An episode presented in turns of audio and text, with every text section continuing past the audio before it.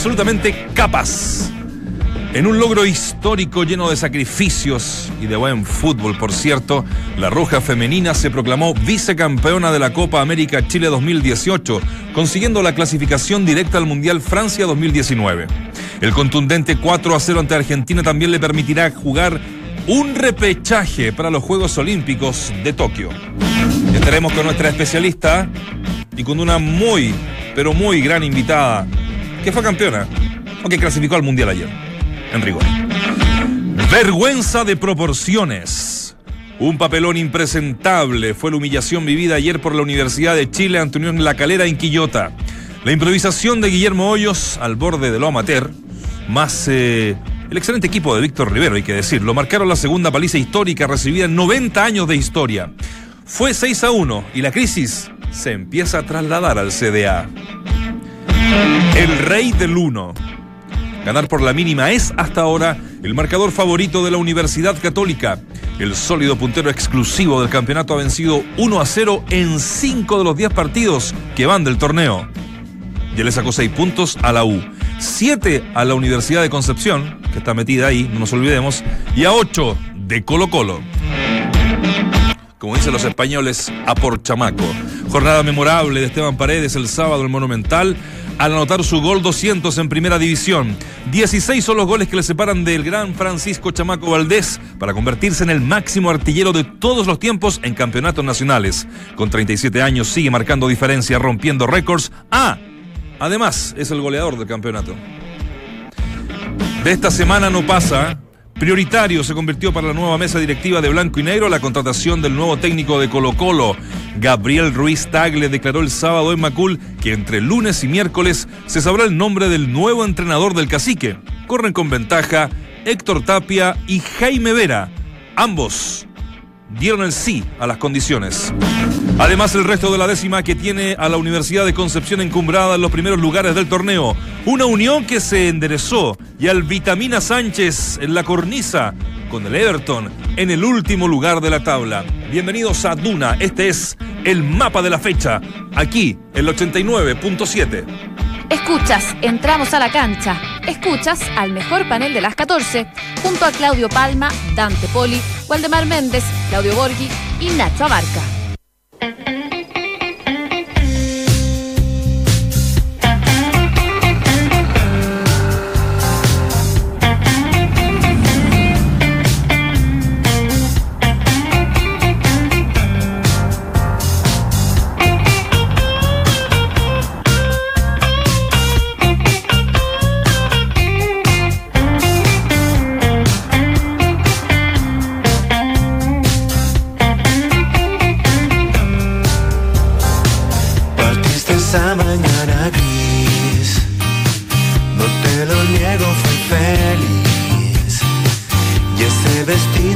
compré para ti. No lo vería nunca más sobre mí. Malditamente todavía.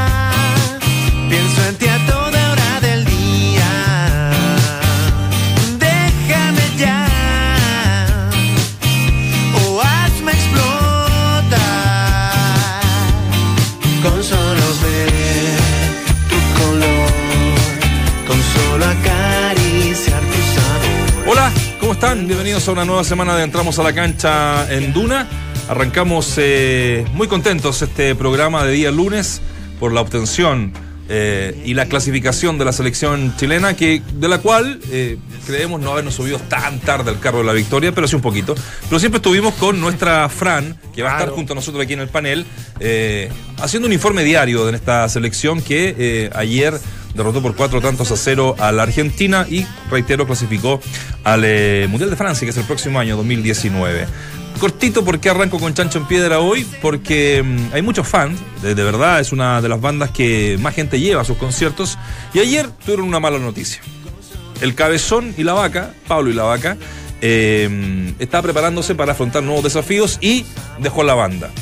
Así es que bueno, va a venir Uno de los fundadores. Uno de los fundadores eh, quien está cantando. También tuvo mucha participación en 31 minutos, ¿no? En, eh, en esa banda sonora de, del programa. Eh, el de la bicicleta, ¿se acuerdan la canción de la bicicleta? O la de Freddy Turbina. Eh, improbable. Bueno, eh, saludo al panel eh, y les pregunto cómo están muchachos eh, y su bajada respectiva, don Claudio Borghi. Hola Nacho, muchachos, buenas tardes. Claudio, gusto ¿Qué saludar. Eh, yo, a ver, mi bajada es poco fútbol y muchas disculpas. Hemos visto muchos partidos donde la mayoría de los jugadores piden disculpas por el resultado y la verdad que estamos viendo muy poco fútbol, al menos el campeonato local no he visto un partido así que me haya agradado demasiado. Buen titular, me gustó. Walde, ¿cómo estáis?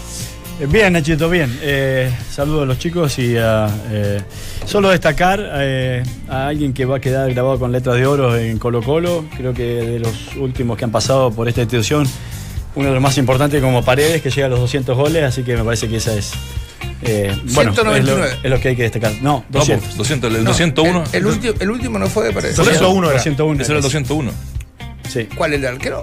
Sí, pues. Claro. El que le metió para adentro del arquero. Sí, pues, Sí. Pero no lo. El, el Sí. árbitro contaron. no- no- Llegó a los 200, así que 200. destaca eso. Sí. Es que fue autogol. No es tanto, 200 goles. No, Dice 4. 400. 4 goles. Eh, bueno, ahí le voy a dar la estadística. eh, ¿Ya? hay una estadística súper, súper heavy eh, que tiene relación con lo que pasó con Chamaco y lo que pasó con Heidi González para hacer como un parangón. Claro. Impactante. Lo, lo- lo- qué contradictorio que es de repente la vida. eh, Lo sabrá usted más que yo, incluso, Vichy. Tenemos al gran Raúl Area acá que nos está acompañando también. en- Y que vamos a estar con él, ¿ah? Que vamos a estar con él. con de la U, por supuesto. Es un esta- privilegio ten- tenerlo escuchándonos. Eh, en el sentido de que la realidad de un club, eh, con la crisis, con lo vivido, con los problemas, y, como que Paredes abstrae de todo y a, lo menos a nivel nacional y local logra batir récord y lo- logra mostrar esa vigencia, esa categoría que tiene que, que es inagotable. Por lo tanto, me parece un punto relevante a- a considerar, porque muchos dicen, no, cuando el equipo anda mal y cuando está todo en crisis, lo más probable es que uno sea absorbido por, por aquello. Y en este caso logra a lo menos, insisto, en el plano local eh, salir de aquello. Así que felicitaciones para él y sobre todo para las chicas que lograron algo increíble. Les tengo de verdad preparadas 250 preguntas en relación a lo de la U, básicamente porque usted sabe, esto va, va rotando, va girando. me preocupa Cuando- menos, ¿no? Cuando, no, sí, pero es una, es una No, no. humillación. Ah, no, eh, total, más allá. Y, y- y desde el punto de vista técnico, ¿no? Eh, también ahí yo creo que apunta un poco eh, la crítica, Sí. ¿cierto? Mira, cortito, lo de Paredes. Chamaco en más de 400 partidos hizo 200, más de 200 goles, ¿ya? Jugando más de 400 partidos, llegó a los 200 y fracción. El Heidi, 0.50 por por partido más o menos. exactamente, el Heidi más de 500 partidos. Y Paredes logró estos 200 goles en 359 partidos, ¿ya? Y ojo, que en el profesionalismo ya suma 335 goles, porque no se cuentan los que hizo en Segunda. Santiago claro. y en, Y- eh, y en Puerto México. Montt, Y en México. ¿cierto? Y en. Sí. Eh, así que bueno, vamos a estar con eso, vamos a estar con a fondo también con lo, con lo de la U, con un, con un gran invitado que es eh, ídolo de la Universidad de Chile, eh, para conversar de, de esta situación. Tenemos mucho también la católica con esta con este resultado que más le gusta, por decirlo de alguna forma, ¿no? Cinco veces 1-0 ¿Cierto? ganado. Ha marcado en Sí. 10 en 10 partidos. Ha ganado, Sí, sí, sí. Ha ganado 5 Este- veces 1 a 0. Este es el partido más bajo que le vi. Y Fui, fui a San Carlos, me ¿Estuviste tocó ahí? verlo y sí. Bueno, ahí lo vamos, lo vamos a analizar. lo vamos a y, analizar. y bueno, lo de Colo Colo que también sigue pasando por lo más eh, que nada. Por lo de Paredes. eh, claro, no, lo de Paredes y también por lo del técnico, porque Ruiz Tagle lo eh, Ah, dijo el, fin de semana, que esta semana, valga la redundancia, entre, ojo, entre lunes y miércoles, se sabe quién va a Pero ser. sa- ¿sabes por qué eh, el apuro? No lo sé. Me dicen que porque hay la primera reunión de directorio y quieren tener un entrenador ya firmado para el día miércoles. Aunque dicen Ahora- que no quieren hacer lo mismo que eh, realizaba eh, Moza, que llegaba con él y e- esto es. Aquí quieren como consensuarlo. Es lo que. Y aparte, públicamente en algún momento ellos dijeron que el gerente deportivo era tanto más relevante que el, que el entrenador, que él iba a ser Ex- el exacto. gerente en poder opinar y decidir quién llegaba. Entonces, el que, el que no esté esa figura todavía, a mí también me llama la atención si es que quieren seguir un poco consecuentemente con lo que declararon las acciones post eh, todo lo que ha ocurrido en Colo Colo y la, la- la nueva directiva y Ruiz Tagle como presidente. Entonces, Ahora, ¿siempre hablan de un técnico interino o un técnico definitivo? Interino, corre. hasta Claro. diciembre. Y acá eh, hablábamos con Nacho mientras ustedes almorzaban y nosotros estamos trabajando en la Exactamente, pauta. por eso nos fuimos. Eh, eh, lo increíble es que te piden un, un- un técnico interino, pero con un proyecto.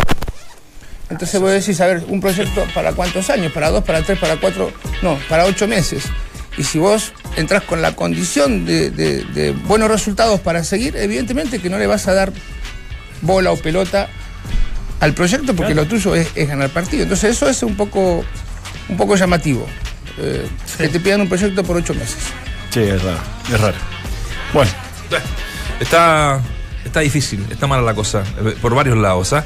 Vamos a estar eh, en instantes con lo de la Copa América, con este logro. Qué increíble, muchachos, para hacer una, una introducción, eh, lo, que, lo que generó, lo que generaron estas chicas, Waldemar, eh, desde lo mediático. Pero yo lo decía al principio, todos nos subimos un poquito al carro de la victoria al final, eh, independiente de que hay, hubo un canal que fue el que eh, lo, lo siguió al principio y una radio, ¿ah?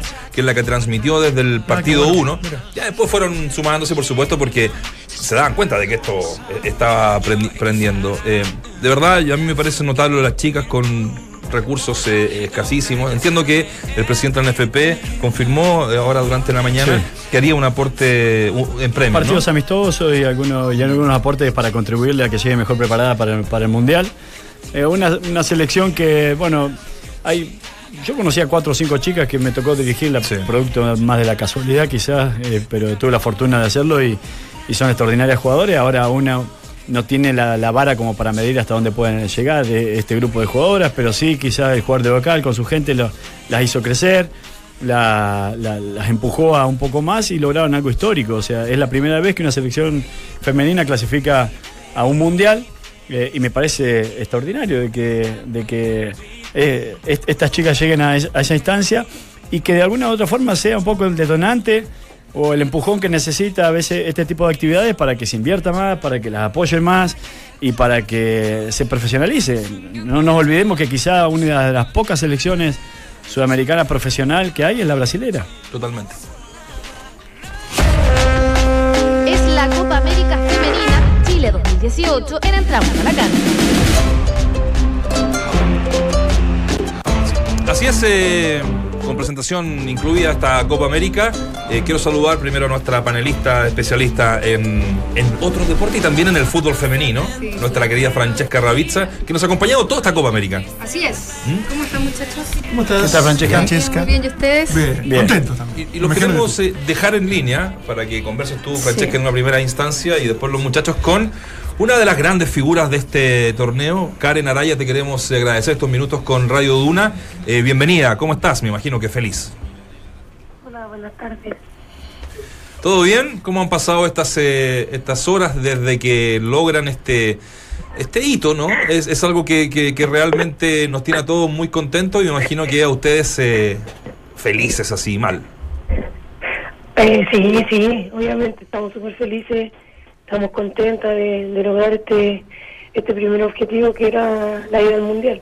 Hola Karen, ¿cómo estás? Hablas con Francesca acá de, de Radio Duna. Primero que nada, felicitaciones por el triunfo. Ayer nos tuvieron a todos con el alma en la mano con este triunfo que tuvieron ante Argentina, un partido muy decisivo. ¿Alguna vez se imaginaron tanta gente mirando este partido, tanta gente pendiente de, de- del resultado? Porque gracias a ustedes Chile sí va al mundial. Eh, no, la verdad que no, que no nos esperábamos tanto, tanto apoyo, tanto, tanta buena onda, tanta energía, la gente acá en La Serena, afuera del hotel siempre, eh, llenando los estadios, viéndolo por televisión, informándose del tema. La verdad que, que fue algo que, que quizás nadie se lo esperaba. ¿Y este partido tuvo alguna preparación especial? Porque habían jugado un amistoso y habían ganado, pero estaba leyendo unas declaraciones de Carla Guerrero que dijo que, que las últimas veces eh, les había costado, no habían ganado a Argentina y este fue un, un hecho histórico. Sí, sí, o sea, no hubo una preparación distinta ni nada, pero pero sabíamos que no estábamos jugando todo por el todo y que era una final, entonces teníamos que hacerlo de la mejor manera. Karen, ¿qué tal? Un gusto saludarte, Waldemar, por acá. ¿Cómo andás? ¿Bien? ¿Tanto Hola, tiempo? Todo bien. ¿Qué- Profesor Valdemar. Sí, tanto tiempo. Yo, yo me alegro mucho. Le decía, no, no me quiero subir al carro del triunfo porque la verdad que uno por- en un momento coincidimos eh, y, Sí. y salimos campeones de todo lo que jugamos, dirigiéndolas a ustedes, a, Panchita Mardone, a Tiane Endler, bueno, entre otras. Y nada, felicitarlas. eh, me alegro mucho que estén pasando por este, por este hermoso momento y que ojalá sea eh, un poco de, el empujón que necesita el fútbol femenino para que las tome más en cuenta, para que invierta más en ustedes y para que tengan mejores condiciones para poder desarrollar una actividad que hasta el momento acá en Chile al menos no es profesional, ¿no?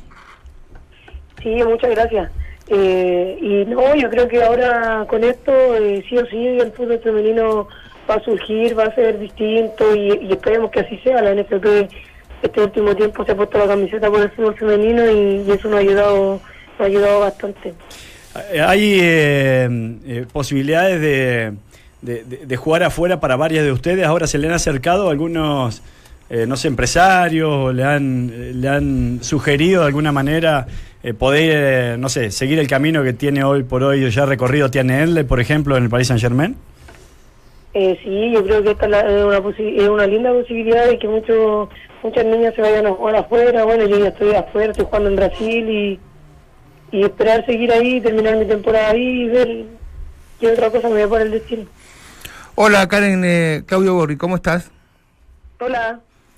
Karen, mi pregunta es, eh, siempre de estos, estos eventos importantes como que abren las puertas para, no solo para ustedes, ustedes abrieron la puerta para mucha gente que, eh, y en- entre, yo me encuentro eh, ajeno, no conozco tanto del fútbol femenino, ¿vos crees que esta, esta posibilidad que le dio a la selección de jugar a estadio lleno va a hacer que muchas otras chicas también se interesen en, participar en el fútbol?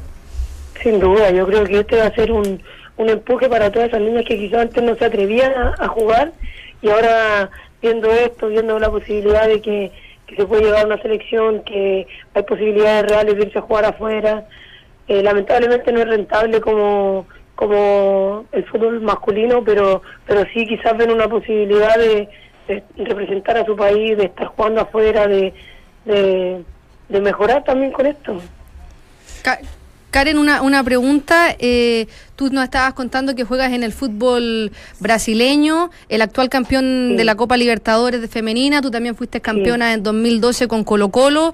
Eh, si nos puedes contar un poco, porque ustedes son casi 11 jugadoras que juegan en el extranjero, ¿cómo es la diferencia de la liga brasileña, que es una de las ligas más profesionales de, de Latinoamérica y también de- del mundo, y cuál es la diferencia con el fútbol chileno, que me imagino que eso también hace la diferencia a nivel de selección? Claramente es que la, la mayoría de nosotros que jugando afuera le da un plus importante al equipo y, creo que bueno la, la diferencia con la liga chilena es que es mucho más competitiva, eh, hay resultados mucho más parejos, no hay no hay no sé un 30-0 como ganábamos con Colo Colo, sino que siempre es algo más, más competitivo y eso es lo que nos ayuda también a, a, a tener mejora en, en el ámbito de la selección. Leía que, que el repechaje para los Juegos Olímpicos es solamente 20 días antes de, del inicio del Sí. Mundial eh, en Tokio. ¿Es así, no? Sí. Sí, sí. Perfecto. ¿El juego en Tokio del Mundial? ¿Eh? Dijiste del Mundial en Tokio. No, De no, los de los, Juegos de los Juegos Olímpicos. Hay, tiempo suficiente como para preparar bien este esta, este Nos- repechaje, ¿no? ya no es- no, o sea, eh, el proceso de nosotros duró como un año, un año y medio de este proceso para esta Copa América. Y esperamos seguir, que no, no, no parar por mucho tiempo, eh, juntarnos más veces y, y tratar de que, de que todo esto resulte. Está bien. Eh, ¿Cómo- ¿Cómo ha sido la conducción de, de, de- de Letelier como entrenador? Eh, eh, ¿Es cercano a usted? ¿Es muy exigente? Eh, como nos cuenta un poco la relación con alguien que me imagino es importante en este objetivo. Sí, sin duda. Y él, eh, eh, bueno, la mayoría de nosotras ya lo conocía a él, estuvimos con él en el 2012, entonces es una, es una relación bastante cercana la que tenemos con él y con todos los profesores, en verdad. Es difícil trabajar con el fútbol femenino, entonces ellos tienen que, que en verdad empatizar mucho con nosotras. Karen, eh, Arturo, Arturo Salar, presidente de la NFP, ya anunció que por esta clasificación al Mundial eh, van a, va a haber repartición de premios. Me imagino que eso también es una, una gran alegría para ustedes porque también se destaca y se valoriza todo el esfuerzo que han hecho ustedes. Tú lo decías, eh, no, sé, no es remunerado como el fútbol masculino, pero eso tal vez es, es un pie. Y además la ministra del Deporte dijo que ella quería profesionalizar esto y a las seis y media la espera el presidente en la moneda. ¿Quién las invitó a ustedes? ¿Cómo fue esa invitación? La verdad es que nosotros no sabíamos mucho, nos avisaron los directorios de, de acá de la NFP que teníamos que, que presentarnos allá y todo. Y ojalá que, que las cosas eh, sea así, o sea, que, que lo que diga la ministra se cumpla. El tema de, de los premios son negociaciones que nosotros ya habíamos hecho antes. Y, y esperar que se cumpla nomás, que se cumpla todas esas cosas. Tengo entendido que la ministra estuvo con ustedes en el camarín Ahí ustedes lograron conversar algo con ella, hacer algún tipo de Eh, exigencia. no, la verdad es que no logramos conversar mucho con ella porque nosotras queríamos que fuera algo más, más íntimo, más de camarín, más, de, más nuestro, más, m- más Mere- como equipo. Y merecido, y merecido, porque la han remado, la han peleado solitas. eh, y, y de verdad te queremos agradecer a ti y a, a nombre de todo el equipo de Radio Duna en general, este Sí. lindo momento que nos hicieron vivir ayer y bueno, durante todo el torneo. Aquí estábamos todos No, pendientes del a partido a las 7 de la tarde, prendía- cambiábamos todas las, Sí. las teles.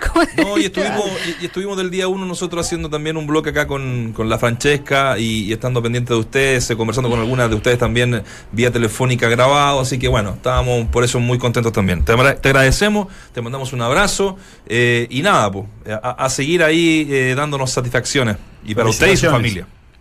Muchas gracias, muchas gracias a ustedes por todo, por estar pendientes, por hacer que el fútbol femenino tenga un espacio también en su radio, así que muchas gracias. Saludos, Karen. Un abrazo. Un abrazo. Hasta luego, muchachos. Sin polémica, no vale. Este es el mapa de la fecha en Entramos a la Cancha.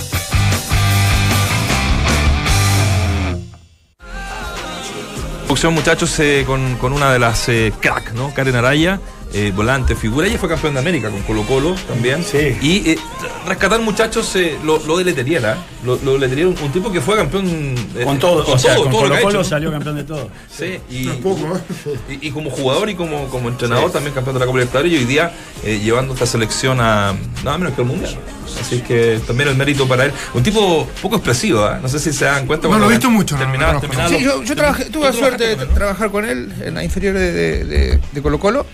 Sí, bueno, el, el resultado de, de- con Argentina ayer, que yo confieso que vi- veía ya ratos porque también había otros eventos que quería ver, este no, no, no es eh, de saltar mucho, de gritar mucho, es a veces esa, esa posibilidad que el técnico sea, sea más callado da que da la impresión de que no molesta tanto al jugador. Y las chicas anduvieron realmente bien. Y, y unos goles de una factura realmente sorprendente. Yo no, no, no es que vea mucho fútbol femenino, así que me sorprende cuando hacen algunas cosas este, técnicamente muy buenas. Mucha gente, Vichy, he escuchado eh, que se ha sorprendido con el nivel técnico de, del fútbol femenino y lo decían las jugadoras en entrevistas también que han dado a, a medios escritos y todo. Dicen, ahora nos ven como futbolistas y no como niñitas que corremos atrás del balón. Y creo que aquí en este partido se demostró, y no solamente con la selección de Chile, yo creo que todas las selecciones eh, mostraron un, un alto nivel futbolístico, seguramente nos sorprendieron a todos con los goles, el gol del 1-0 de Chile ayer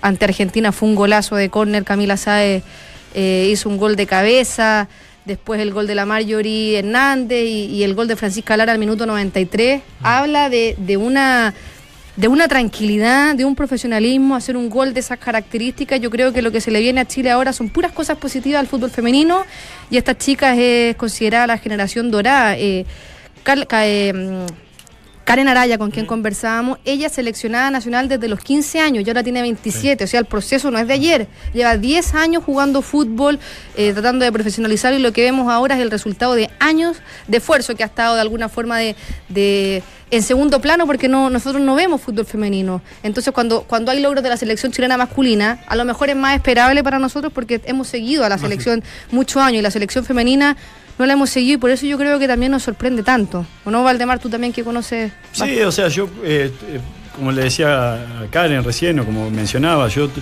tuve la posibilidad en una universidad de dirigirlas y darme cuenta y valorizar lo bien que juegan estas chicas. Eh, por lo menos cinco o seis de, de quienes hoy están en la selección la- las dirigí y, este, y ganamos todo, pero prácticamente porque ellas tenían muchas condiciones y destacaban demasiado por sobre el resto. Y, y- y gran No le parte reste de- mérito al entrenador. Gran parte de ese, de- o, eh, gran parte de ese equipo también era eh, la columna vertebral y el sustento de Colo Colo, que salió campeón de todo. Tuve la posibilidad por ahí también de darle una mano a, a Vanini, una chica que venía de Argentina, que, que juega muy bien, que, está- que es seleccionada también, que está ahora en Estados Unidos, de, de conseguirle una beca para que se pudiera quedar y jugar a- y jugar en Colo Colo. Eh, y ahí uno uno realmente valoriza lo bien que, que juegan, lo rica que son técnicamente eh, y, la- y- y lo bien que toman decisiones dentro del campo de juego. Sinceramente a mí me, me sorprendió mucho. Son otras las velocidades, a lo mejor, Claro. son otros los, despla- los desplazamientos, pero no, no hay que restarle mérito a un fútbol que va en desarrollo y que, como decía anteriormente, me parece que eh, todos deberíamos de apoyar o poner un granito de arena para que esto se profesionalice, ¿no? Para que tengan, ojalá, las, eh, la igualdad de condiciones que se merece este, es- es- el género eh, y que no haya una discriminación justamente de un, de un fútbol por sobre otro. Ayer la ministra, en la euforia de la celebración, se comprometió a profesionalizar el deporte. Esperemos que haya algo finalmente, porque dice que a Chile le falta cultura deportiva. Y ella iba a tratar con eso. Cortito, el Mundial se juega el 2019 entre el 5 y el 24 de agosto. Hay, En Francia. En Francia. Estaremos allá, ¿no? Vamos a ir para allá, si un votar. Vamos a equipo. mandar a Francesca, vamos a mandar. Voy a ir Se lo para allá. merece. Pero Sí, es, se lo pero es merece. un poco injusto que las chicas tengan que lograr este objetivo para que algún ministro de deporte o un presidente se ocupe del tema. ¿No es Claro. un poco injusto para ellas? No. Claro que es injusto, pero no solamente con el fútbol femenino, con todos los deportes en Chile pasa un poco. Que, Que no sea fútbol- que no, que no sea fútbol Hasta el profesional, más- hasta el tenis. Todos los deportes. Abre la puerta de la moneda. Sí, lo una vimos la- medalla abre la puerta de la moneda. Sí, lo mismo Daniela Seguel. Hoy día una entrevista en el diario también dice, la explosión tardía de los jugadores es por falta de de los deportistas en general es por falta de recursos porque tenemos que empezar a ganar cosas para que nos empiecen a financiar y por eso cuesta tener Amaneció con su mejor ranking de la historia. Sí, así que ¿Cómo lo, felicitaciones a lo pasó también. días? ¿Cómo la trataron? Bien. Acá en el, en el bien, panel. súper bien, estoy súper contenta. Todo el mundo me ¿Lo decía, bien oye, súper- en La Serena, fui a la portada ahí, los partidos, los vi todos, en avión. ¿Qué te decían? ¿Qué te decían Me de.? decía, y, y con todos esos pesados que son tanto, tan machotes, y decía, lo he pasado súper bien, se han portado lo súper bien conmigo, así bien. que ¿Nosotros somos los machotes?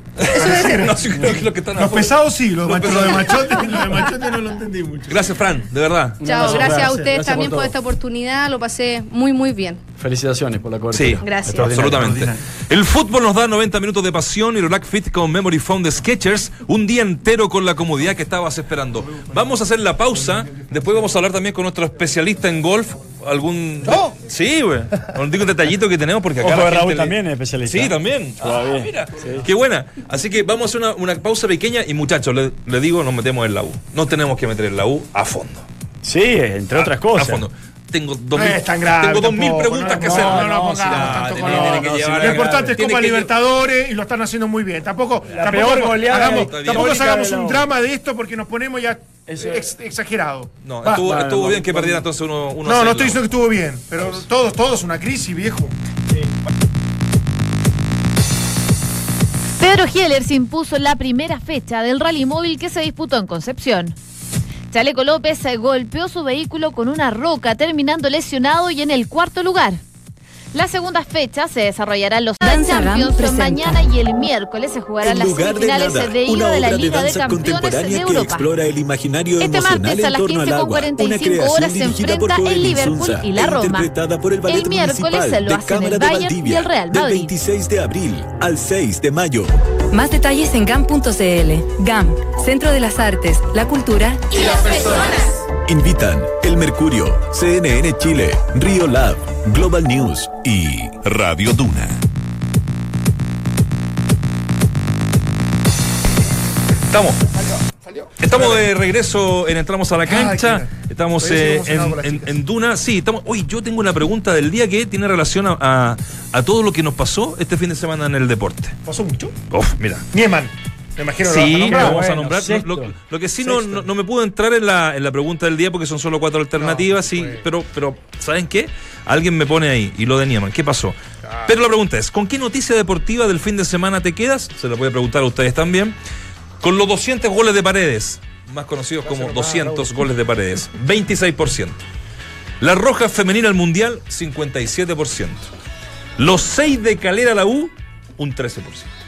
Y la intra- intratable, un 4%. Y aquí quiero detenerme 10 segundos. La ausencia de vez eso sarcástico. No, no, no, no. Pues como si te lleva. eh, No, eh, ha- perdido un intratable es, No, no, el No, resultado. Siempre, siempre encontrándome algo malo. No, no, pero. No, no, mira. Yo creo que tienen. Yo tengo, te- tengo. Qué mala suerte que tiene la Católica. Llevamos dos semanas hablando de Colo Colo. ¿Por qué renunció Guede? ¿Por qué porque ganaron el clásico? ¿Por qué quedó a la escoba? ¿Por qué hubo cambio de directorio? Y ahora vamos a estar dos semanas, o no sé, de aquí al jueves por lo menos, hablando de la U, por todo qué pasó, y viene la Copa Libertadores. Es que la Copa también, Sí, eh, y viene la Copa Libertadores. Pero la Católica es la puntera del Sí. torneo, con, con un rendimiento realmente, en los números al menos, Sí, sí, sí. notable. Entonces, de verdad, mala, mala suerte. Pero que no tiene el- a lo mejor el brillo necesario. Eh. Eh, a eso es lo que voy yo. O sea, Sí. sí, de- eh, obviamente los puntos están y desde ese punto de vista sí, podemos coincidir que puede catalogarse de intratable. Mm. Pero la forma en que ha obtenido gran parte de, eso, de esos puntos es la que todavía no encanta. Pero un Ah, mérito con un equipo. nueve de 10, eso, ¿no? Ha ganado Sí, 9 de 10. nueve de 10. Ah, con, con- con un equipo Sí, corto es un mérito, ¿no? impactante. Que es, es injusto porque. Es injusto, es sí, injusto, Porque otro equipo decir, bueno, mira, lo importante es ganar. O lo dicen muchos entrenadores o muchos jugadores. Eh, no jugamos bien, pero ganamos. Y, y- y a ellos no se le da la pelota necesaria. Es, es verdad lo que dice Nacho, que siempre que ganó aparece un problema ocurre. en algún lado. Claro. Pero es un poco injusto no hablar de- del equipo que lleva eh, va primero y perdió un solo partido. Y la que va semana hablamos con Agüer, Sí. hicimos, hicimos estuviste en el estadio, cercanía, fui al estadio. ¿Qué te pareció? partido, Lo- más bajo me no, decían No, de lo más bajo que le he visto, he ido dos partidos, tres partidos, ya les- cuando uno observa mejor, un Audax italiano que venía último, con muchas dificultades, vi, vi eh, algo, algo más, un, esbozo bastante más, más prolijo de, de alguna manera de, de- de la estrategia de- del Coto Rivera, me pareció interesante cómo provocó duelos permanentes, bueno, eso es, más cambió- detalle. ca- ¿ah? cambió el auto, ¿lo viste cambiar eh, de, de juego con, con Sí, el Coto? sí, sí, sí, sobre todo el tema de, de- fue más intenso, lo, lo vi con un, un po- poquito más, más ordenado, De- después insuficiente para generar, porque también Católica, así como no llega mucho y como no es tan atractivo desde el juego, eh, impide que le lleguen, eh, que parece también hay un mérito ahí respecto a lo que quiera ofrecer. Eh, lo termina ganando, yo creo que, y, y el punto hace, hace, el partido hace un punto de inflexión en la Absolutamente. torpe, torpe, mal, del En un central de Torres, ¿no? no fue? De- de- En un minuto fue. justo, de Audax Italiano, claro, lo- lo- le ponen amarilla a él y a Wed, o me parece por, porque se estaban agarrando dentro del área. Después eh, eh, termina ese córner, un, un contraataque de Católica, y le hace una infracción absolutamente in- infantil y le termina mo- mostrando tarjeta amarilla en Fernández. cosa de cinco minutos. Fernández, perdón. Entonces me parece que ahí, bueno, se descompensó Audax y terminó ganando Católica eh, eh, con ese gol que me parece fue la gran llegada que tuvo durante el partido. Entonces, Fue de un lateral. Fue de, claro. Fue de un De un lateral, de un lateral, O sea, sí. No, Sí, no sí, fue sí. una jugada colectiva. Le sea, costó mucho producir juego y, y en eso obviamente me parece que hay voces de alerta para, para lo que se veñal, pero hacer nueve triunfos de diez partidos posibles es una locura eh, desde todo punto de vista y hay méritos suficientes como para lograrlo, pero eh, me parece todavía escaso para, para atraer tanto a- al hincha de Católica en sí. Católica tiene que aprovechar esta primera parte del año en donde Colo Colo y la U están distraídos con esta Sí. Copa Libertadores y, y es lo que la- los ha movido de alguna manera. Está- Sí. Están demasiado distraídos. Demasiado, exactamente. más encima de eso. Eh, y, y Católica creo que tiene algo ganado que es, que es importante, por qué no decirlo, para hacer que, que recién asume Beñat. La solvencia defensiva que tiene es realmente increíble. Hasta el momento menos batido, ¿no? es la valla menos Sí. batida. No le llegan casi, Dituro trabaja muy poco. Mm. Lo que sí tiene muy poco peso ofensivo. Y, y- y a mediados de año, es. Católica debería sentar cierta, Sí. cier- eh, mm, presentar ciertas cartas para decir, bueno, vamos por el título definitivamente. O sea, y hacer tres o cuatro incorporaciones, de, de mi punto de vista, de mitad de cancha. para. Es que, ¿sabes qué? Esta- las conclusiones que me quedan, más allá de que puede pasar a ocurrir algo antes de, de- de- de la interrupción por el Mundial, y Católica no se debe conformar. Ah, hicimos un plantel eh, medianamente competitivo que nos ha dejado eh, muy bien posicionado. Entonces, con eso nos, no- no- nos alcanza como para llegar al fin de año. campeón. Yo creo que todo lo contrario. Claro. O sea, si ya apostaste a, a esto, eh, como una base es contratar dos o tres jugadores buenos, incluso te digo más, ya proyectar Copa Libertadores, ¿por qué no? Sí, claro. De- de- de- esa es la visión que para mí debería tener eh, esta renovación de la, de la mesa directiva, de la confirmación de Ruiz Tagle, de Ruiz Tagle, de Juan Table como, como presidente de, de Cruzado. Bueno, pero También como Todo todo- ¿no? todo mí. está todo medio Todo unido, no da lo mismo. Todo, todo unido, No no, hay, es no chiste. ningún- y no es no hay chiste. ningún- no hay ningún Borghi con plata. ¿Cómo fue que- Es un mundo muy, muy cerrado. ¿Cómo, cómo, Méndez fue, tampoco. cómo fue lo que dijo Ese es Moza? el llamado para Cruzado, ¿ah? me parece a mí que. Eh, Claro, lo que dijo Moza el otro día. eh, aquí cuatro familias, las cuatro familias de Chile me sacaron del. Se juntaron y me Se juntaron y me sacaron. Pura Ahora, lo único que faltaba que una persona con ese patrimonio, si será la víctima, se quejara de, de- de los poderes en general. digo. Es verdad. Bueno, vamos a, vamos a entrar a, a la Universidad de Chile. Estamos con, con un gran invitado. Eh, vamos a analizar esto de, de verdad. eh, para mí un descalabro. Yo creo que para todos, menos para Dante Poli. No. Es que no lo ves para mí, ¿sí? No, un descalabro haber perdido que 6 a no? 1 con Unión La Calera. Bueno, lo vamos a ver. Todos tenemos- con no me interesa todos tenemos, Colo-Colo. esa, esa es la gracia, ¿no? Todos tenemos nuestra, nuestra opinión. Pero quiero saludar a Raúl Aredes que nos acompaña aquí en el estudio. ¿Cómo estás? Un gusto de tenerte siempre por acá, de visita en Chile, con tu amigo del alma, Waldemar Méndez, y en tu casa.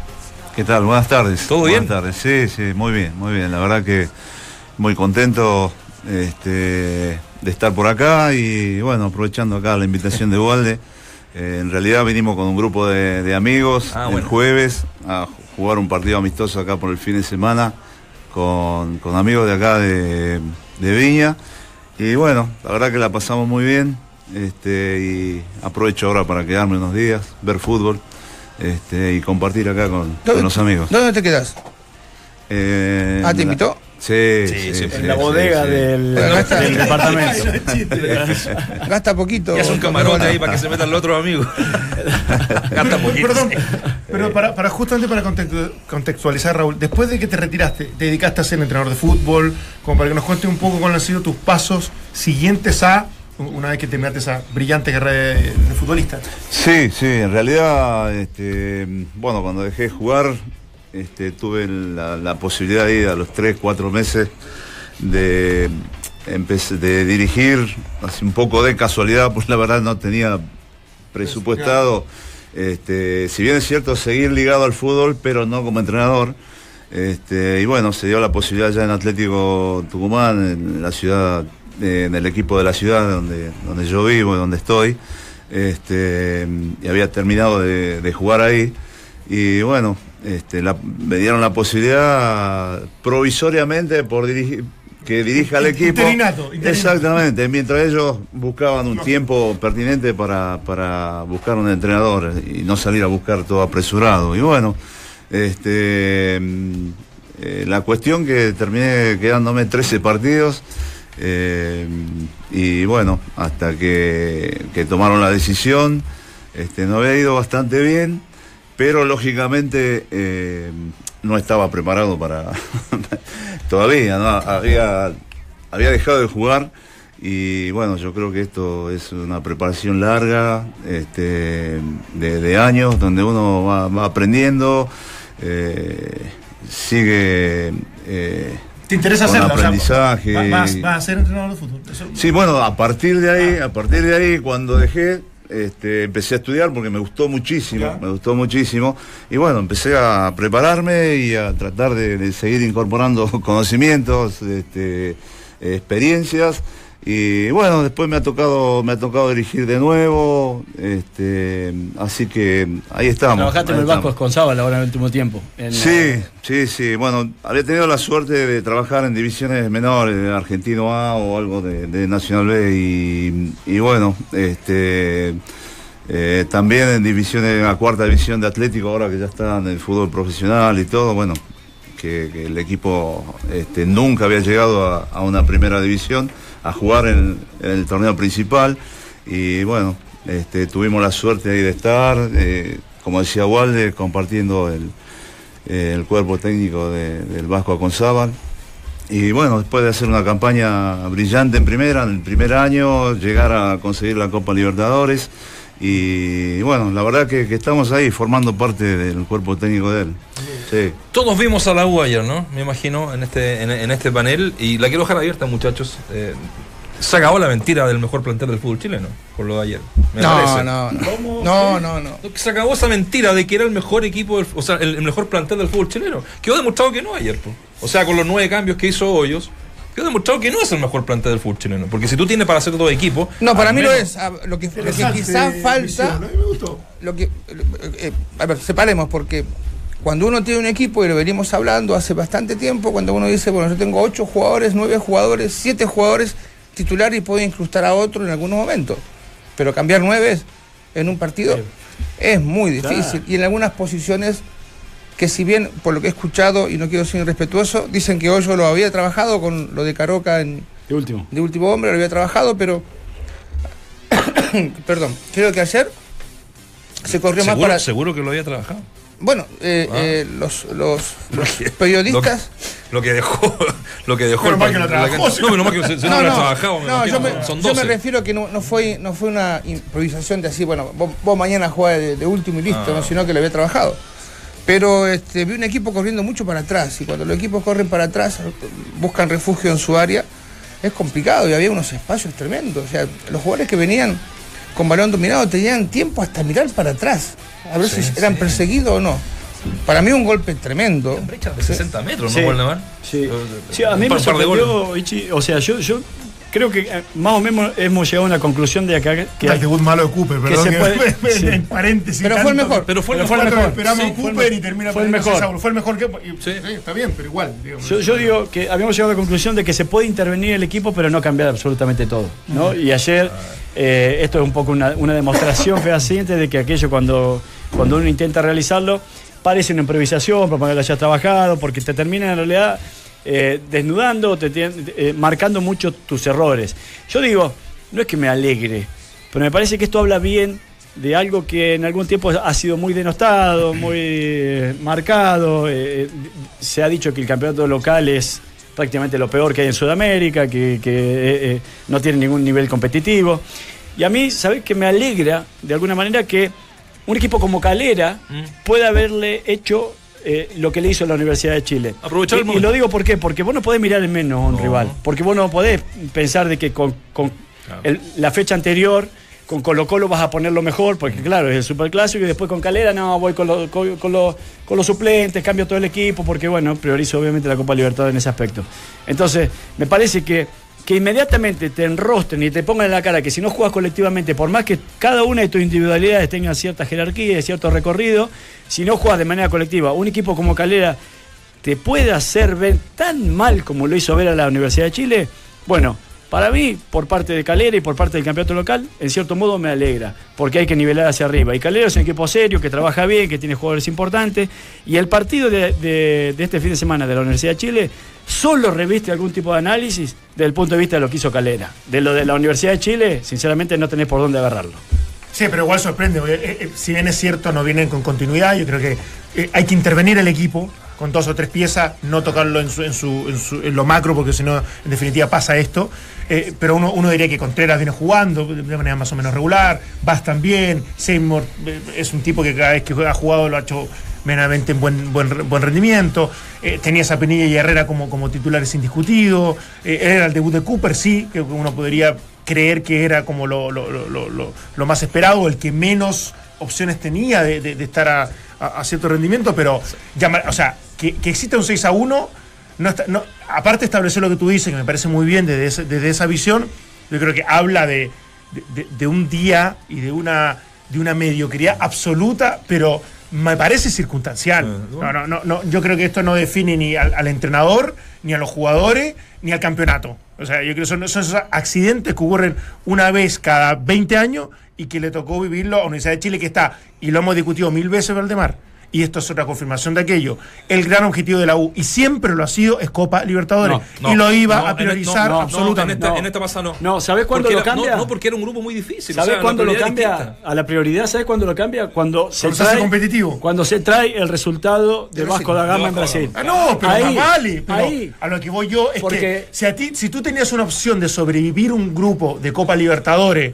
incluso no habiendo ganado el, el fin de semana, lo más probable es que lo hiciera, era lógico. Y sobre todo por la posición en que estaba Pero el ¿sabes campeonato por qué, largo ¿sabes del por qué te digo Nacional. que, que no- eh, que hasta ese partido iba uno y uno o, o priorizaban los dos? Primero porque lo, di- lo dijeron, que bueno, muchas veces se dice y no es así. Sí, no, más vale. Pero para mí la mayor demostración fue la siguiente. Partido previo Vasco da Gama, Jara se sabía que no iba, no iba a poder jugar porque estaba suspendido, no juega con base en, en ningún momento el campeonato local para ver a- a- a- al menos cómo podía Porque- pero funcionar. tenía absolutamente, absolutas dudas de base. Reyes, ya absolutas dudas de ya es un damnificado. Eh, no va a ser citado, no será citado junto a Monzón para el partido No, del bueno, No, jueves. no ensayó con Eh, él porque no lo tenía tan claro para ¿qué llevarlo pasa? a, a. El otro que no iba a jugar porque también estaba suspendido era Reyes y tampoco puso a Seymour en el partido previo. Entonces, él lo que aspiraba previo a ese partido con Vasco da Gama era a no ceder local. ni siquiera un punto en el campeonato local porque no sabía cómo le iba a ir en la Copa Libertadores. Claro, fue a Vasco da Gama, hizo un partido súper competitivo allá y, lo- y trae los tres puntos. Tiene Hace un una cuenta de ahorro interesante Extraordinario acá. con Racing, bien también con Cruzeiro.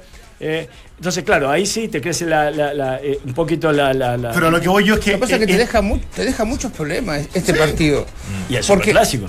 Claro, pero acá se confirman cosas. Porque el Nacho decía, tiene el mejor plantel. Bueno, una cosa es tener jugador y otra cosa es tener un, un equipo. Y lo que no tuvo la, U ayer fue un equipo. Claro.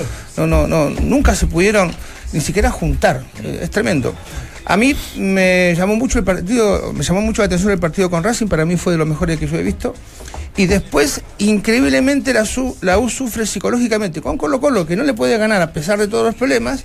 Y ayer recibió otro golpe tremendo, Tremendo. porque estos jugadores tienen que estar el jueves otra vez en condiciones para jugar. Mm. Y vos ya decís que vas, por ejemplo, no está citado. No está citado. Entonces, fíjate las consecuencias que trae un mal resultado. tampoco. Y después la confianza, evidentemente, con que estos jugadores van a entrar a la cancha, más las declaraciones de los compañeros, de sus compañeros, lo, de Pinilla y lo de Johnny Herrera, que es, es bravo. Ser compañero y decir, escuchar a Pinilla es muy, es muy bravo, ¿no? Y las consecuencias que puede traer. A mí me sigue pareciendo, Raúl, vi- viste el partido, me, me imagino ayer. eh, El de Racing. eh, El de Racing. Ah, el de Racing. No, vi el de no- no- Cruzeiro, vi el jueves, Cruzeiro. Ah, viste eso. Sí. Bueno, pero ya, te trata del marcador, que es algo que es inusual. Tú jugaste en la U, eh, sabes lo que significa eh, estar ahí, lo que significa ponerse esa camiseta.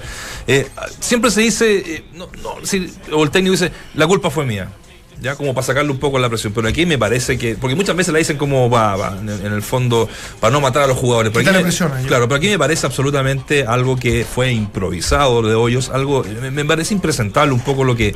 lo- el, equipo. improvisado no es. Es que. Es que No, no, no, Caroca, no, Caroca. No, hay nada Caroca más pla- no, no hay nada, pero escucha, no hay nada más planificado que ese partido. Lo que pasa es que no le funcionó nada. Una cosa es eso y una cosa es improvisar. Decir, ¿sabes qué día que voy a hacer? Ah, bueno, pero voy a poner, da lo mismo. Pero ¿por qué decir planificado? Pinilla No, sí- porque sabía que él pensaba en algún momento en que iba a jugar con este equipo si es que se daban ciertas condiciones, como tú dices, para sobrevivir la Copa o sea, Libertadores, ¿no, Raúl? Pinilla, que es uno de los que más ha jugado, decir que estaba que para que juegue titular este partido. Yo creo que él quiso. Siendo que otros anteriores lo había cuidado. Por eso, pero lo- es planificado, no es, no es de, o de- dentro de una conversación, O dentro sea, de a cómo mí se me cuesta creer que, que haya sido planificado. y O sea, todo improvisado. tan mal. Para mí, eh, esto Eh, de oye, ayer, improvisado. No, esto de no, ayer, no, es- ayer. esta formación de ayer para mí, a mí me habla de cierta improvisación, que, que te Sí. diga. Eh, porque si, si hubiese estado más o menos trabajado, alguna forma hubiese tenido. Ahora, ¿cómo no corregís tampoco? eh, si ya a los 20, 30 vas perdiendo 3-0, me imagino que hay alguna forma de corregir, no sé, pasar a Caroca al medio para que juegue al lado de Seymour, hacer, hacer algo, digamos. Claro. Si ya te están metiendo 3 en el primer tiempo, no, no te exponga que te hagan 6 como fue, como fue, ¿no? Finalmente. Y la, la verdad que eh, no puedo hablar mucho del partido porque vi los últimos minutos. eh, justo ahí andábamos con un grupo y bueno, cuando uno se mueve en grupo tiene que andar con, con la mayoría. Así que pude ver unos minutos nada más y la verdad no da para que yo pueda, pueda hacer un, un análisis, digamos. Pero no sé, eh, me parece que sí, eh, un poco comparto con lo que dice él en el aspecto de que este, eh, seguramente, sin duda, eh, debe haber una, una planificación previa de acuerdo a, lo- a la fatiga, al cansancio que trae cada uno de, lo- de los jugadores y de acuerdo al partido que, que venía que viene en vista, ¿no? Me Pero justamente, que- justamente, justamente eso es lo que no se puede prever.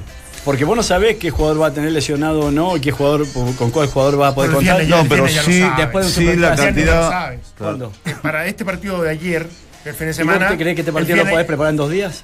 Eh, Pero por supuesto. No, imposible. Pero si, pero si estás planificando, escúchame, la planificación va en base a la Copa Libertadores. La planificación. El jueves termina el partido. La planificación. eh, no, es que estás confundido. No, Lo que hace es- la U es, terminado el partido el jueves, porque te doy en que en definitiva no era gran prioridad. Termina el partido el jueves y dice, ¿sabes qué? Ahora, todo lo planificado es en base al próximo partido frente a Cruzeiro. Sí, perfecto. Listo. Listo. Y en eso lo hace. Bueno, perfecto.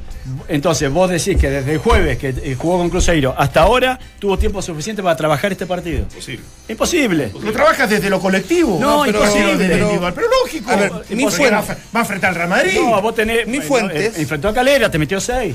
Sí, esos accidentes ocurren cada y puede haber 700 sido- años. Puede haber sido Puede ser 8. ocho. Pues, no, ¿eh? Sí, está bien. Sí, pero yo- me, me parece, ¿no? Me parece que son partidos, eh, qué sé yo, que se dan así, que te llegan y te convierten. Bueno, como dice el Vichy, repito, no lo vi, pero bueno, él dice que podrían haber sido algunos más, pero, eh, viste, para que un equipo te haga seis goles, eh, eh, qué sé yo, eh, cada situación que llegaban prácticamente convertían. Entonces, viste, no es una, Es que, una es que general. sabe- sabe por ahí. que el, el primer gol. Son partidos El, el primer gol que te excepcionales. hace. excepcionales. eh, viene de un córner a favor. Dos jugadores se chocan. El, el- el Ah, sí. marcador de punta. Vi tantos jugadores que no me acuerdo todos. ¿Cuál de quién? De, de, Cali- de, el, el primer gol que hace el AU. Se choca. eh, Se choca Contreras, Lorenzetti. Lorenzetti. Lorenzetti, sí. El, chico recorre 40 metros con la pelota. Tiene tiempo de mirar para atrás. Te diría que 60 también, ¿eh? Bueno, bueno, te la doy, más a mi favor. Mira para atrás a ver si lo persiguen y la defensa, la última línea de la U, empieza a retroceder cuando vos tenés que estar apretando. Y después cada agujero que quedaba en el medio era muy aprovechado. Entonces eran todos, el, el primer gol un golpe, el segundo ya 3 a 0, vos decís, acá es, va a quedar un desastre. Y a mí lo que me, me- me cuesta entender es que si lo miró a huevo el partido con, con el rival, se equivocó. Y lo, y lo poco que ganó en, en base a confianza, porque todos estos jugadores que van a entrar ahora, o, o que tienen aquí la banca, y Pinilla y, y Johnny que son titulares, entran con más duda que el diablo. Entonces es un partido que no solamente te perjudicó en el campeonato local, sino que te va a crear muchas dudas en la Copa Libertadores. Yo digo, si vos planificás algo, vos tenés un equipo A, entre comillas, y después un equipo B. Si tenés un plantel más o menos que, que te permite eso. Yo creo que la U tiene un plantel rico. Si vos tenés eh, un equipo que lo venís trabajando, incluso haciendo fútbol los jueves contra el equipo A, alguna forma futbolística, fu- futbolística tiene que haber tenido. Porque estas ventajas de las cuales hablaba el Vichy, o estas posibilidades de las cuales vos decías Raúl, que cada vez que le llegaba Calera era una posibilidad clara de gol, y era así. No, no, o sea, no, no es todo porque Calera fue un equipo, fue el Barcelona, sino porque había espacios, demasiados espacios, mala coordinación en las marcas, desajustes absolutamente, pero que cuando uno ve la- los problemas que tuvo colectivamente la Universidad de Chile, veía un equipo amateur, sinceramente, es un equipo que no podía quedar tan desequilibrado, responsabilidad los jugadores. tan marcada, tan, tan espacios tan, tan, eh, tan abiertos, tan aprovechables para Calera. Y después los jugadores de Calera obviamente son jugadores profesionales y que sí juegan, creo yo que colectivamente juegan bastante bien eh, y que aprovecharon la, la- la oferta que, Pero, que existía pero, en ese momento. a ver, ponete, qué sé yo, el lugar de, de defensa central de último hombre, Caroca parecía muy perdido, no tenía ninguna idea. O sea, es, un jugador que, que buscaba, me daba la sensación que ju- jugando en el medio él busca el apoyo en un central para, para estar respaldado. Acá le faltaba a ese jugador. Entonces, parecía matar, giraba al revés, cerraba mal, Una a vez destiempo. lo hizo una vez en su vida. Jugó una vez en su vida en su puesto que fue un partido X de Colo Colo hace muchísimos años. Entonces, es un puesto que no maneja y quedó, quedó en evidencia, ¿no? Sí, pero sí está claro que fue, fue un desastre. ¿Y eso de no es una improvisación? Con- conjugaron varias cosas. ¿No, es o parte sea, de la improvisación? Pero yo creo que no hay una improvisación de acuerdo a que, insisto, lo, lo macro hoy día o el gran objetivo es el partido de jueves. Porque, Sin duda, porque tiene una contadora interesante en el campeonato local, es un torneo largo, se puede dar cierta licencia. No, nunca pensó nadie que iba a hacer esta, esta, esta bofetada absoluta, no tengo ninguna duda. Es una vergüenza para la gente de la U también. Sí, pero yo, yo, yo, mi enfoque es Copa Libertadores. Perdónenme Sí, que se lo diga. lo estableciste yo digo, yo digo, ¿sabes qué? Eh, está bien, yo podré, podré criticar a los jugadores, el rendimiento, el técnico que en algún momento tomó, tomó malas decisiones, no improvisó, tomó malas decisiones. Eso es, es da- es dentro del análisis que uno puede hacer. Pero yo quiero jugar a este, a este, este equipo de la U porque lo, lo que va a hacer en Copa Libertadores ha sido bueno. Ha sobrevivido un grupo dificilísimo, complejo y ha Está sido bien, competitivo. pero vos perdiste. Eh, el, el partido anterior, el Y esto superclásico. lo único que me demuestra es que el Lorenzetti no está, anterior- que Contreras para ser titular que definitivamente Bueno. Obas no está, de que eh, eh, hay otros jugadores que... El cuando- partido no anterior, sé. el partido anterior, eh, te recuerdo que el Superclásico es parte del campeonato local y jugó con todos los titulares. Sí, porque es el Superclásico, hay una responsabilidad mayor, entonces, porque No, es porque el, el rival te obliga, Obvio, po. porque es el Superclásico, entonces, claro, No te vos, obliga porque es mejor que Colera. vos mirás a Calera, Sí, pero pero, no, entonces- es el mismo campeonato. Es mejor que lamentablemente. Calera. Colo Pero Colo es el mucho mismo mejor que. Calera. Pero es el mismo Listo. campeonato, entonces no me digas que hay una priorización. Pero lógico, yo hay también una, lo haría. hay un- una mirada al menos a Calera, porque acá le pones todo, todo el equipo suplente Está y a bien, Colo Colo le pones pero los aunque hubieran sido, aunque hubieran sido, ah, fueron nueve, que fue una exageración y que me parece que esa fue lo- la demostración empírica de lo que ocurrió. Pero yo, como hoyos, pensando en el nueve. partido del jueves, lo que diría, ¿sabes qué? No puedo sacar nueve, claramente. Y te pongo- que- pero puedo sacar a cinco, tengo que sacar a cuatro, tengo que sacar a tres. lo, lo necesario no para gritemos, ser hablemos mejor, no gritemos. Pero No, entonces, yo hablo fuerte, no, entonces, no. Convengamos, No, pero- convengamos que la planificación es de acuerdo a los resultados. No es que yo voy a hacer una planificación anual y, tengo todo planeado con este, con Obvio este equipo. Entonces, pero bueno, entonces digamos que las, las planificaciones son en base a resultados, porque la U tenía un grupo muy fuerte en Copa Libertadores y acá no pasamos ni acá. Quedamos afuera. Vamos a darle bola al campeonato local. Pero como sacaste dos buenos resultados, Claro. ya decís, bueno, dejemos el campeonato y vayamos a la Copa. Sí, Entonces no, hay bien, una planificación. Pero no pasamos Nica, pero uno podría creer que Pizarro, que eh, el Reyes, todo, ha- han estado a la altura de las circunstancias contra un Cruzeiro. No es que quiera minimizar Y- y a la calera. y contra Racing también, ¿eh? De la medianía de la tabla de, de ubicaciones para abajo en un, en un fútbol que es regular para abajo. Entonces, evidentemente, yo como jugador, el técnico como planificador y el- el- la institución como objetivo, la Copa Libertadores, sobre todo con lo que ha ocurrido, obviamente te Yo interesa. quiero, quiero ver que mantengas esto al final del torneo. Para mí Pero estar entre manteniendo, que no sea campeón, ¿a dónde entre los importa? equipos sorpresa, porque eh, no solamente juega bien, sino que tiene un Pero técnico que le ha sacado muy buen ha hecho todos rendimiento. los méritos Lo que pasa es como suficientes. Calera siempre te- tendés a denostar un equipo que a lo mejor no tiene el poderío económico que tiene no, Colo Colo no, pero lo tiene. Pero, juega ¿quién- bien. Pero, ¿quién dijo que juega mal? Pero bueno, la UDECON que la UDECON se la estamos criticando hace cinco fechas y ganó cinco seguidas. A, la- a- a Palermo la Unión lo queríamos echar y hace tres partidos que no pierde. Eh, ha pasado eso con el campeonato regular nuestro todo el tiempo. Bueno, Sí, yo no, no tengo que yo ver no- con eso. Yo lo, que voy Yo quiero jugar a la yo U en este primer semestre por lo que va a hacer en Copa Yo Libertadores. no lo quiero jugar por resultados, yo quiero jugarlo por la, por la forma en que consigue ese resultado. Bueno, obvio. La Universidad de ¿Ha Ch- jugado de Chile la Copa se ganó ese derecho justamente a disputar este, este grupo complicado porque mejoró y mucho. Y mejoró desde el campeonato local, desde que mejoró. Sí, sí, desde que preparando metió la Copa una Liga Libertadores, 3 sí, allí, y a partir de ahí se hizo fuerte y, y está en esta. En, este, en esta disyuntiva, ¿qué es lo que va a priorizar? Porque independiente de que acá sí hay una priorización Ya- de ya no hubo disyuntiva. Pará. Vamos a ver ahora qué pasa cuando eh, con Cruzeiro y qué pasa después con Ah, Racing. pero, eso, pero eso te limita, porque vos ya perdiste el clásico. Perdés eso, el partido este con. Calera. Si perdés el jueves con los brasileños, después vas a. ¿La UA última en el campeonato local? Va, va segunda. Ah, listo. No, está bien. para la, la crisis y el gran desastre de lo que estamos hablando. Y bueno, ¿no? y- Pero lo que dice el bicho eh, también es cierto. cómo podría si ir pierde feo, si pierde feo el jueves y después primero. pierde feo con Racing, Acá está apostando todo. Eh, en cierto si- modo está si- apostando a si este yo partido. con partidos del año, voy a No, no, no, pero pará, vení de perder, eh, de perder un superclásico. No vení de, a- jugar un partido. Vení de perder un Crucero, superclásico. lo y importante te más que la calera un fin de semana un campeonato local. eso no le importa nada. Eso no fue el tiempo, Raúl. No, por favor, no, interesantísimo, la verdad, Estamos haciendo unas gestiones para que estemos a lo menos a Pero media. que se quede una semana en la casa de Valdemar. O podemos seguir conversando acá, fuera de micrófono, que lo. Gasta poquito bueno. Valdemar, ¿no? Oye, los, a- los arqueros gastan poquito. qué buen técnico ese, qué buen técnico es Víctor, pues hablamos de la U, de los seis que la pero hablemos un poquito también de la calera, qué buen técnico que es Víctor Rivero, un tipo que ascendió a San Luis, que y, eh, pavimentó el camino para el ascenso de Everton y que hoy día está haciendo un, bueno, el ascenso histórico de la misma calera. Sí. Y bueno. Y Muy bien, Brian Fernández Saavedra, por destacar alguno de A Brian lo teníamos, pero eh, yo creo que siempre va a ser importante hablar con él porque es un, un jugador que tiene una historia de vida además. Gabriel Arias lo habíamos destacado. ya Gabriel Arias lo hemos destacado. Así que bueno, Raúl. Hablamos de todo lo que juega bien. Ah, oye, eh, La carrera al Barcelona. el- el- el- No nombraste. No El nombraste pillo. Ah, sí, chuta, da- dame 10 segundos, Richie. Eh, el pillo Vera ya conversó con Ruiz Tagle, le dio el sí, él está, dispuesto a, a- a- a tomar el equipo estos 10 meses. Eh, la reunión de hoy sería con Tapia y ahí ya se decidiría. Igual hoy día salieron un medio que podría ser Arán también, pero les digo confirmado que es humo. Eh, cuéntanos esto, por favor, Vichy, No, porque eh, nuestro eh, público lo está esperando. ¿Qué es? ¿Qué dice? Supuestamente yo soy el especialista en El, golf. ex- el que más sabe de no, golf. no, el, eh, Joaquín Neima que ha hecho Ah. un debut profesional muy interesante. Eh, es muy difícil que un chico de esta edad y debutando en un torneo 19. eh, eh, pueda estar en estos puestos.